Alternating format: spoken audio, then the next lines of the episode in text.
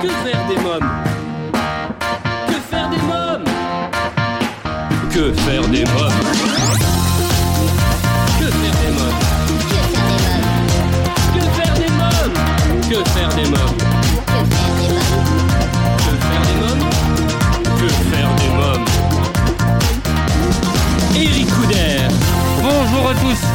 Je pense que vous vous comprenez mieux sans le masque. Je disais donc bonjour à tous, c'est Eric Couder. Bienvenue pour ce 204e numéro de Que faire des mômes? Alors comment ça se passe pour vos mômes avec le port du masque En classe pour vos enfants, c'est pas trop pénible? Les parents, je vous invite à partager votre ressenti dans le groupe Facebook de Que faire des mômes. Sans plus attendre, voici le sommaire de votre émission. Cette semaine, dans l'agenda de Que faire des mômes, focus sur l'exposition Pierre précieuse au musée d'histoire naturelle. Dans la rubrique cinéma, coup de projecteur sur Petit ours brun, le spectacle au cinéma. Côté littérature, je vous présenterai ma sélection livre de la semaine, Colère et boule de gomme, qui veut un petit frère, une rentrée trop classe et un Noël croustillant aux éditions Fleurus. Mais aussi Mon papy grognon chez Glénat Jeunesse et mon cours de yoga en famille aux éditions Erol. C'est une femme exceptionnelle à la carrière incroyable. Un autre indice Elle a une voix envoûtante. On la reconnaît entre mille. Enfant, qu'est-ce que j'aurais aimé qu'elle me raconte des histoires pour m'endormir? Marlène Jobert sera mon invitée pour l'opération des contes de Marlène Jobert, offert aux enfants hospitalisés et nous parlerons de son nouveau conte qui paraîtra le 4 novembre prochain chez Glénat Jeunesse, La Belle et la Bête. Et je recevrai Danuta Piété, déléguée générale de la Fondation des Hôpitaux de Paris, Hôpitaux de France. Depuis la rentrée, je vous propose une nouvelle rubrique dans laquelle j'invite mes coups de cœur Instagram à présenter leur compte, mais aussi leur activité au cours d'une interview téléphonique. Cette semaine, je reçois Cécile Cormier, consultante en parentalité, maman de deux enfants et à l'initiative de Mère Veilleuse. Bonjour Cécile Cormier. Bonjour Eric. Alors vous êtes consultante en parentalité, maman de Capucine 7 ans et Baptiste 4 ans. Alors je vous suis depuis maintenant plusieurs mois sur Instagram et si j'ai décidé de vous inviter, c'est parce que je suis absolument fan de votre compte Instagram. Merveilleuse, hein, c'est le nom du compte. Hein. Exactement, je vous remercie beaucoup. Cécile Cormier, en quoi consiste le job d'un consultant en parentalité? Alors, le, le travail d'un consultant en parentalité, c'est vraiment d'accompagner les parents dans leur parentalité, inévitablement. Euh, moi, je mets l'accent sur une parentalité sans violence, donc tout ce qui concerne l'éducation bienveillante, euh, la parentalité positive. Voilà, donc vraiment accompagner les parents par le biais d'ateliers dans leur parentalité sans, sans violence. Alors sur votre compte Instagram, vous partagez avant tout euh, des astuces sur la parentalité positive. Tenez, euh, justement, pouvez-vous nous rappeler ce que c'est que la parentalité positive?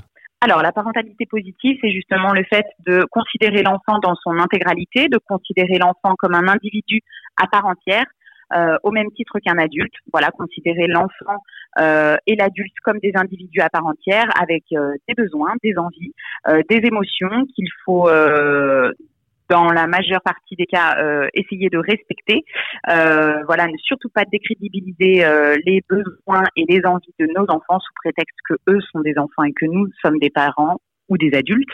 vraiment, voilà, c'est respecter l'enfant dans son intégralité, dans son individualité et dans le fait de le respecter, dans le fait d'être un individu à part entière.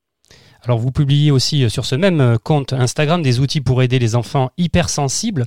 Qu'est-ce que c'est qu'un enfant hypersensible? Alors, je parle beaucoup en effet de ma fille Capucine qui a 7 ans, qui est hypersensible. Donc, c'est-à-dire que euh, Capucine, euh, la moindre contrariété, la moindre peur, la moindre euh, tristesse ou la moindre joie, voilà, tous ces sentiments sont exacerbés. C'est-à-dire que quand elle est heureuse, elle est hyper heureuse, vraiment. Elle est très heureuse, elle crie, elle rigole beaucoup, elle s'agite aussi beaucoup physiquement. Quand elle est très triste, enfin, du moins quand elle est triste, elle est très très triste, c'est-à-dire qu'elle pleure tout de suite, elle est très vite contrariée, euh, voilà physiquement aussi, elle se renferme sur elle-même. Voilà, c'est des enfants qui ont euh, des émotions et des sentiments qui sont vraiment exacerbés. Oui. Alors comment faire chaque jour justement? Alors personnellement, moi, dans mon rôle de maman, je mets beaucoup d'outils en place, beaucoup euh, euh, une communication aussi que je mets en place avec elle pour essayer euh, bah, d'avoir un, vocabulaire adapté, essayer de lui dire des choses qui font en sorte bah, qu'elle se sente bien, qu'elle se sente épanouie, qu'elle se sente aussi en confiance pour me parler éventuellement bah, du bonheur qu'elle peut ressentir ou bien de la tristesse qu'elle peut ressentir. Donc vraiment mettre en place avec elle une communication bienveillante et vraiment qu'elle se sente à l'écoute. Et puis voilà, après c'est plein de petits outils, plein de petites choses, de techniques euh, que j'utilise avec elle pour faire en sorte qu'elle se sente bien, comme être assez souvent à son écoute. Euh, je vois aussi certaines crises qui peuvent éventuellement arriver, donc essayer de, de, de faire en sorte qu'elle décharge ses émotions. Euh, voilà, donc plein de petites choses, plein de petits outils qui font que bah, au quotidien, on arrive à avoir euh, une vie de famille assez harmonieuse. À quel moment faire appel à un consultant en parentalité? On peut faire appel à un consultant en parentalité euh, dès, dès, dès, la naissance de l'enfant, voire même un petit peu avant la naissance de l'enfant. Moi, c'est vrai que j'ai eu euh, euh, lors de mes ateliers des parents, même des, parents où la maman était enceinte. Et en effet, ils voulaient avoir toutes les armes dès l'arrivée de leur tout petit pour essayer de parer au mieux aux besoins du petit, aux éventuelles émotions qu'il pouvait ressentir. Et comme ça, au moins, ils étaient tout à fait briefés, j'ai envie de dire, dès la naissance de l'enfant. Donc, il n'y a pas d'âge particulier dès qu'on se sent un petit peu euh, en questionnement, dès qu'on a besoin de réponses, qu'on se pose certaines questions auxquelles on ne peut pas répondre, ou on a envie d'être accompagné différemment dans la, positivité et la bienveillance, sans violence. Euh, voilà, on peut faire appel à un consultant en parentalité. Donc vraiment, il n'y a pas d'âge particulier. Bien sûr, au fur et à mesure de la croissance de l'enfant, on va se retrouver euh, confronté à certains problèmes, à certaines situations dans lesquelles on va être un petit peu perdu. Donc là, on peut faire appel à un consultant en parentalité sur des, des, des situations ponctuelles, mais sinon, il n'y a, a, pas d'âge en particulier. Dès qu'on en ressent le besoin, on peut prendre contact avec un consultant en parentalité. Alors pour euh, les auditeurs qui nous écoutent et qui souhaiteraient justement prendre contact avec un consultant en parentalité, est-ce qu'ils peuvent vous contacter? Oui, ils peuvent me contacter directement sur page Instagram donc merveilleuse Cécile. Ils peuvent me contacter sans souci. Moi, j'anime des ateliers du coup euh, euh, de parentalité positive. On, on, est plusieurs parents, on discute ensemble des outils qu'on peut mettre en place, des techniques qui ont bah, qui ont déjà fait leurs preuves. Les parents échangent beaucoup. Euh, moi, j'utilise une technique qui s'appelle la, la, méthode Faber et Maslich. Cécile Cormier, est-ce que vous avez un compte Instagram que vous souhaiteriez mettre à l'honneur là? Il y a plusieurs comptes Instagram vraiment que j'aime beaucoup. Maintenant, il y a aussi un compte que j'aime particulièrement euh, et qui me permet euh, de rigoler, qui me permet de, euh, de vraiment euh, partager cette parentalité parce que c'est une maman aussi et qui et qui se retrouve confrontée aux mêmes problématiques que nous. donc c'est un compte Instagram qui s'appelle Nadège Nadège sans gêne. Tous les matins, on a des petits, euh, des petits messages de positive attitude. Euh, moi, j'aime beaucoup ses stories, j'aime beaucoup ce qu'elle partage avec son fils Liam, qui a 5 ans, je crois, ou 6 ans. Donc, euh, je devais conseiller un compte aux mamans qui partagent les mêmes choses que nous, qui partagent les mêmes problématiques que nous, ce serait de suivre Nadège, parce que vraiment, elle permet bah, de nous apporter un petit peu de joie, un petit peu de rire et ça fait toujours du bien. Votre compte Instagram, vous, c'est merveilleuse Cécile. Je vous remercie Cécile Cormier, merci beaucoup. Merci Eric. À présent, dans Que faire des mômes, c'est votre rubrique Agenda. Que faire des mômes? Depuis le 16 septembre et jusqu'au 14 juin, le Muséum national d'histoire naturelle euh, propose au public l'exposition Pierres précieuses, un parcours immersif mettant en regard quelques 360 minéraux gemmes, la pierre taillée et objets d'art issus de la prestigieuse collection du muséum et plus de 250 créations joaillières puisées dans la collection patrimoniale de la maison Van Cleef et Arpels. Une exposition pour toute la famille, pour les plus jeunes dès 5 ans. Des ateliers pour créer son bijou ou fabriquer sa boîte à trésors sont organisés par les ateliers de l'école des arts joailliers. Inscription obligatoire et payant, 5 euros par enfant. L'adulte paie uniquement le billet d'entrée. Réservation à faire en ligne sur le site du Muséum national des histoires naturelles. Pour les enfants un peu plus âgés et à partir de 8 ans, des animations flash d'une durée de 15 minutes et compris dans le prix d'entrée, leur permettant de découvrir Jean-Baptiste Tavernier, le chercheur de diamants. Bon plan que faire des mômes, les billets couplés, exposition pierres précieuses et la grande galerie de l'évolution, 12 euros plein tarif et 9 euros tarif réduit.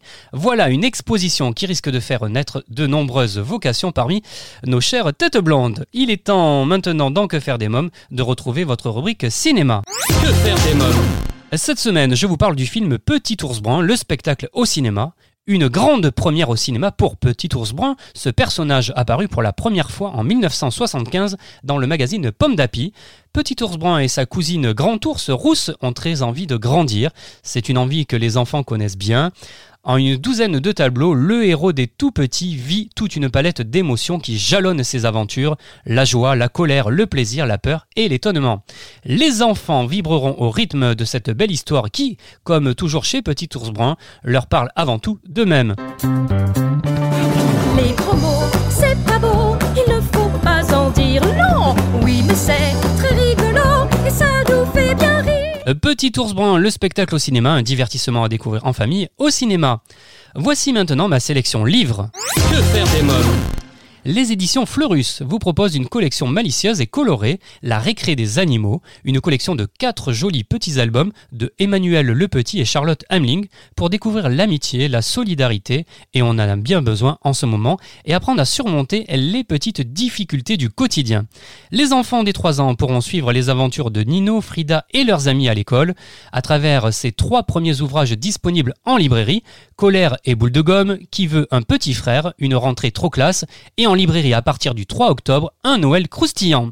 Les éditions euh, Glénat Jeunesse vous proposent un somptueux ouvrage, 40 pages cartonnées, au format original. Au premier coup d'œil, j'ai flashé sur les illustrations soignées et colorées de Xindi Yan et sur la qualité du livre, puis je me suis laissé emporter par euh, ce second album de Katrina Moore, qui s'attache à la question des origines et aux liens qui unissent les générations.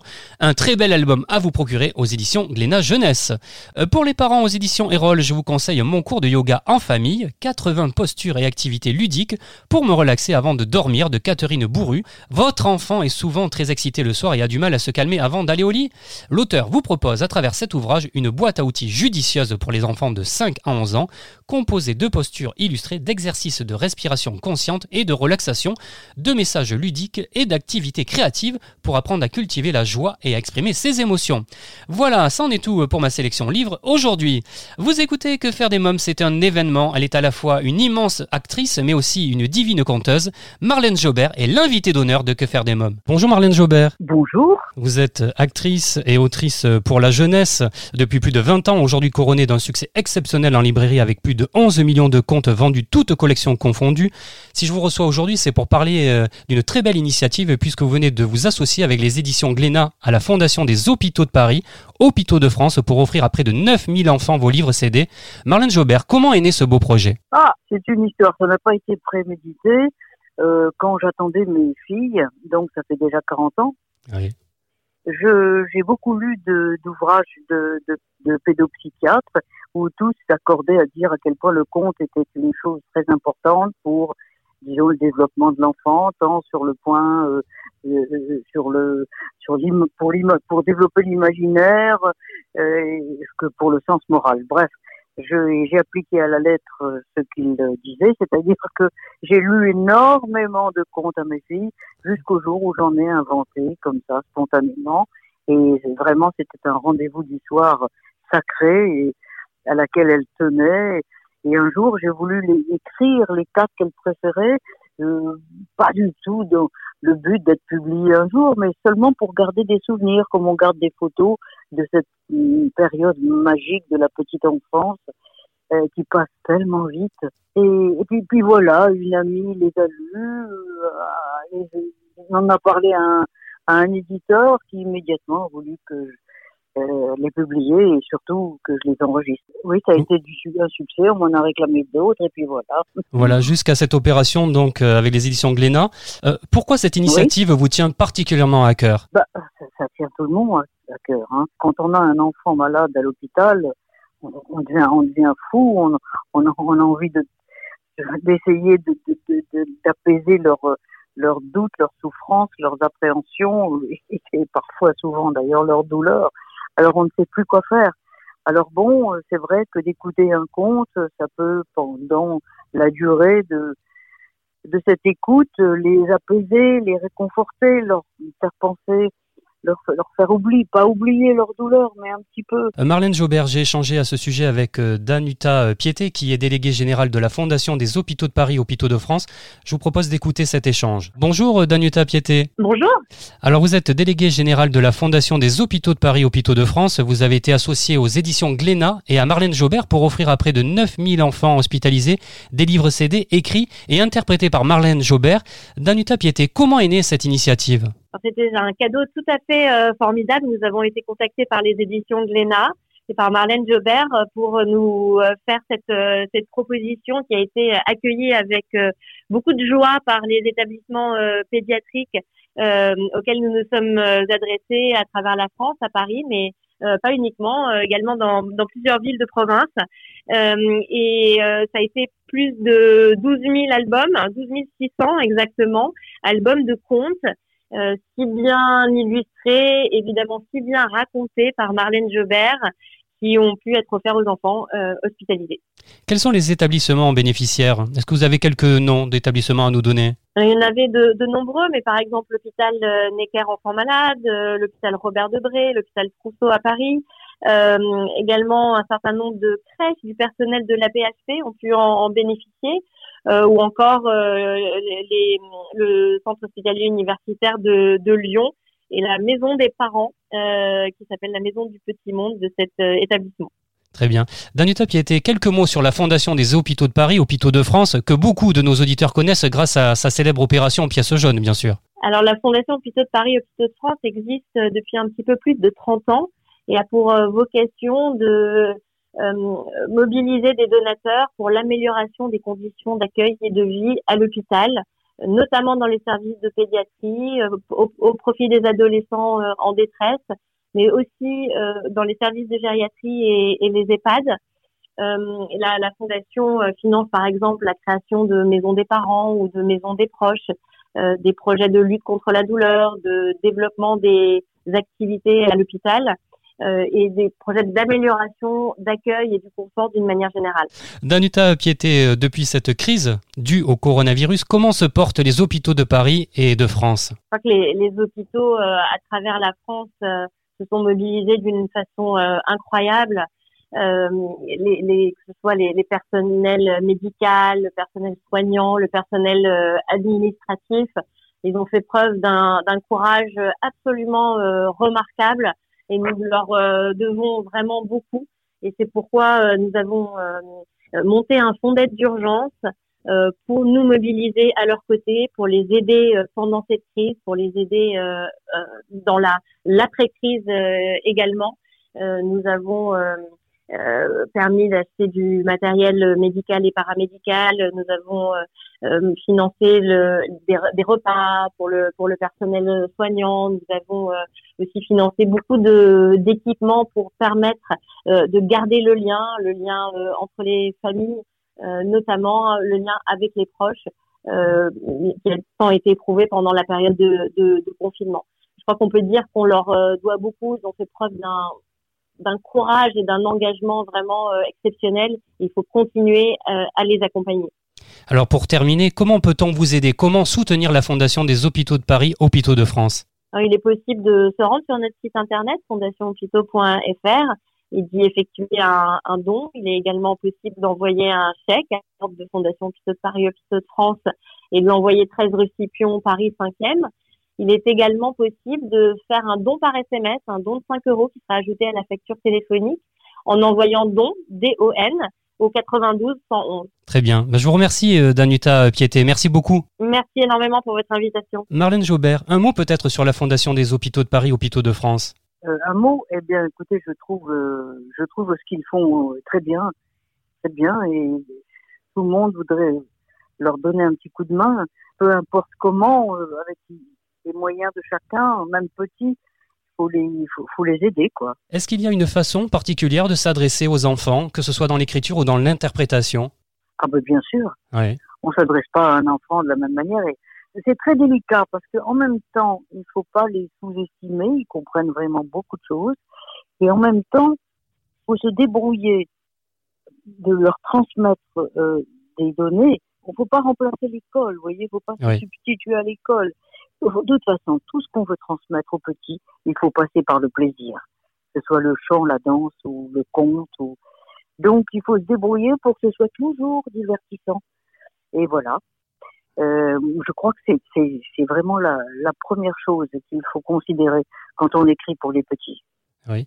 Est-ce qu'il y a une façon de raconter? Est-ce qu'il y a un ton de voix? Euh, On pense pas à ça.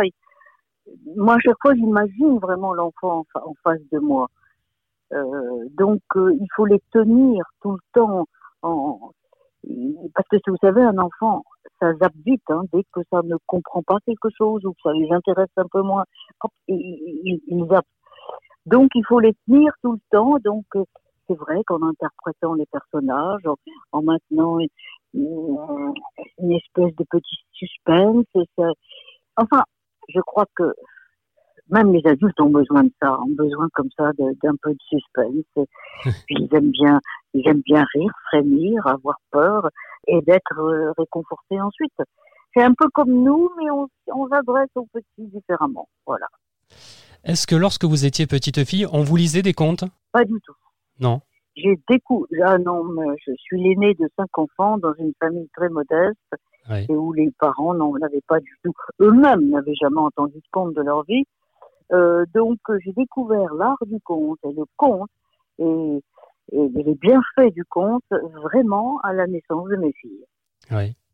On va parler justement de vos filles, puisque c'est avec votre fille l'actrice Eva Green que vous vous prêtez au jeu de l'interprétation de textes classiques remis au goût du jour. Comment travaille-t-on avec son enfant et quelle sensation de travailler en famille cela procure? Ben, on a l'habitude de travailler ensemble. Je donne quelquefois des coups de main pour euh, pour euh, pour l'interprétation de ces rôles. Euh, mais euh, là, c'est différent parce que là, c'est moi qui écris. Là, pour le dernier, La Belle et la Bête, qui va sortir très vite bientôt. Oui. Euh, j'ai fait l'adaptation de mon dans mon euh, de mon côté. Et puis après, elle intervient juste euh, le jour de l'enregistrement où elle interprète euh, quelques personnages et moi les autres et moi je fais la récitante. Enfin voilà, on se partage les rôles en fonction de nos capacités et, et- et- et les personnages qu'on a interprétés. En tant que maman, il y a un plaisir particulier justement à travailler avec sa fille? Oui, bien sûr. Ouais. Bien sûr. C'est-à-dire que, vous savez, les, les enfants, ils viennent grands, ils viennent d'autres adultes qu'on voit moins. Alors c'est une occasion pour se, pour se voir et, se, et, et voilà. Donc bien sûr, c'est du plaisir. Vous êtes maman de deux filles, il me semble. hein? Oui, deux jumelles, oui. oui. Quelle maman êtes-vous? Eh bien, qu'est-ce que je peux vous dire? J'ai fait, j'ai fait du mieux que j'ai pu. Oui. Bon, co- comme tous les parents, hein, on se- quoi qu'on fasse, disait, je sais pas qui, Freud, je crois, on fait mal. Alors, euh, bon, il faut le savoir. je, je suis en même temps permissive parce que j'ai été durée, j'ai été élevée un peu sévèrement. Alors, j'ai voulu prendre contre-pied. Puis, bon, je, je regrette de l'avoir été un peu trop, de, un peu trop permissive. Et à, à l'époque, aujourd'hui, je trouve qu'il y a tellement peu, pas assez de rigueur pour tellement de parents qui démissionnent et qui n'ont pas, qui sont trop conciliants, trop négocier. Il faut pas trop négocier non plus, vous voyez. Oui. Et, et enfin, c'est ce que Oh, j'en sais rien. Vous savez, c'est tellement difficile, le métier de parent. C'est tellement dur.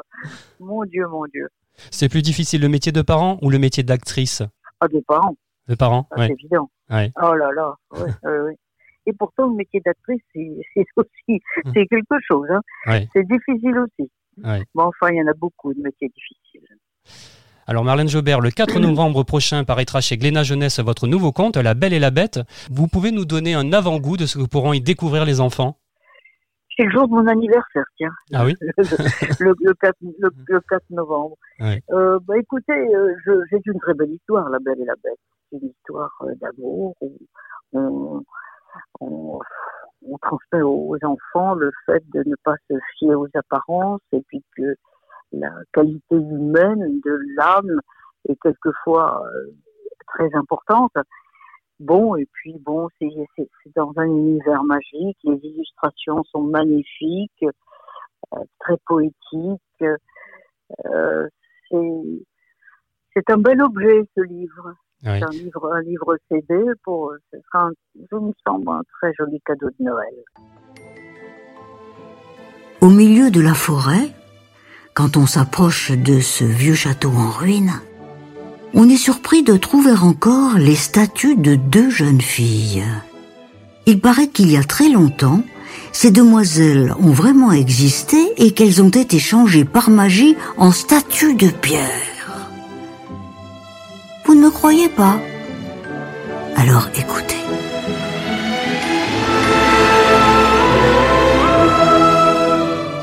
Les illustrations sont signées de Éric Puybarré. Hein? Oui, Pubaret, quel- Eric Pubaret. voilà, quelques mots sur votre collaboration. Comment vous travaillez ensemble? Euh, ben là, on a été un petit peu séparés à cause du Covid. Eh oui.